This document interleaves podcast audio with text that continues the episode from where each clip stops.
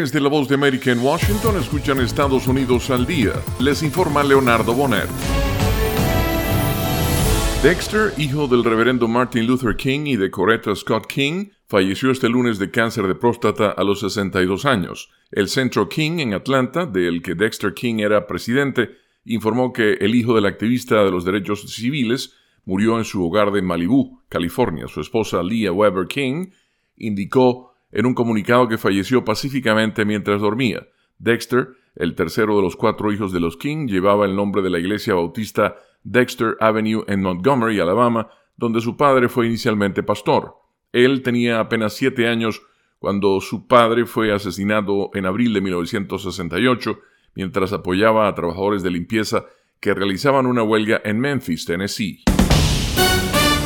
Previo a que el expresidente Donald Trump subiera al banquillo de los testigos, la enfermedad de un miembro del jurado causó una demora de último minuto en un juicio por difamación por sus comentarios sobre E. Jean Carroll, la columnista que afirma haber sido sexualmente abusada en la década de 1990.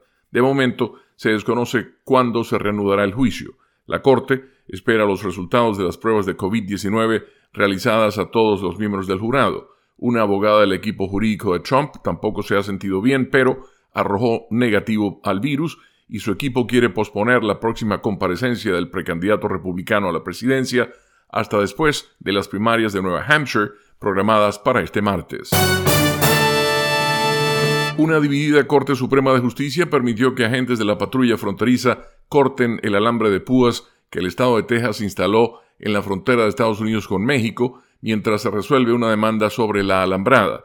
Los magistrados, en una votación de cinco a favor y cuatro en contra, concedieron una apelación de emergencia del gobierno federal que se ha enfrascado con Texas en una disputa sobre la frontera sur del país y se había opuesto a un fallo de apelación a favor del Estado. El alambre de púas, a lo largo de 48 kilómetros a la orilla del río Bravo o Río Grande, cerca de la fronteriza Eagle Pass, forma parte de la lucha más extensa del gobernador tejano Greg Abbott con el gobierno federal por las medidas en torno a la migración. Y al cierre la operación de búsqueda para rescatar a dos marineros de la Fuerza Especial SEAL perdidos en el mar Arábigo durante una misión para abordar un barco y confiscar armas de fabricación iraní terminó después de 10 días, según indicó el ejército estadounidense, que los dio por muertos. Barcos y aeronaves de Estados Unidos, Japón y España habían buscado sin descanso en más de 21.000 millas cuadradas, según el ejército, con asistencia del Centro de Oceanografía y Meteorología Numérica de la Flota, el Comando del Área Atlántica de la Guardia Costera estadounidense, el Instituto Scripps de Oceanografía de la Universidad de San Diego y la Oficina de Investigación Naval. Y hasta aquí Estados Unidos al día. Desde la voz de América en Washington les informó Leonardo Bonet.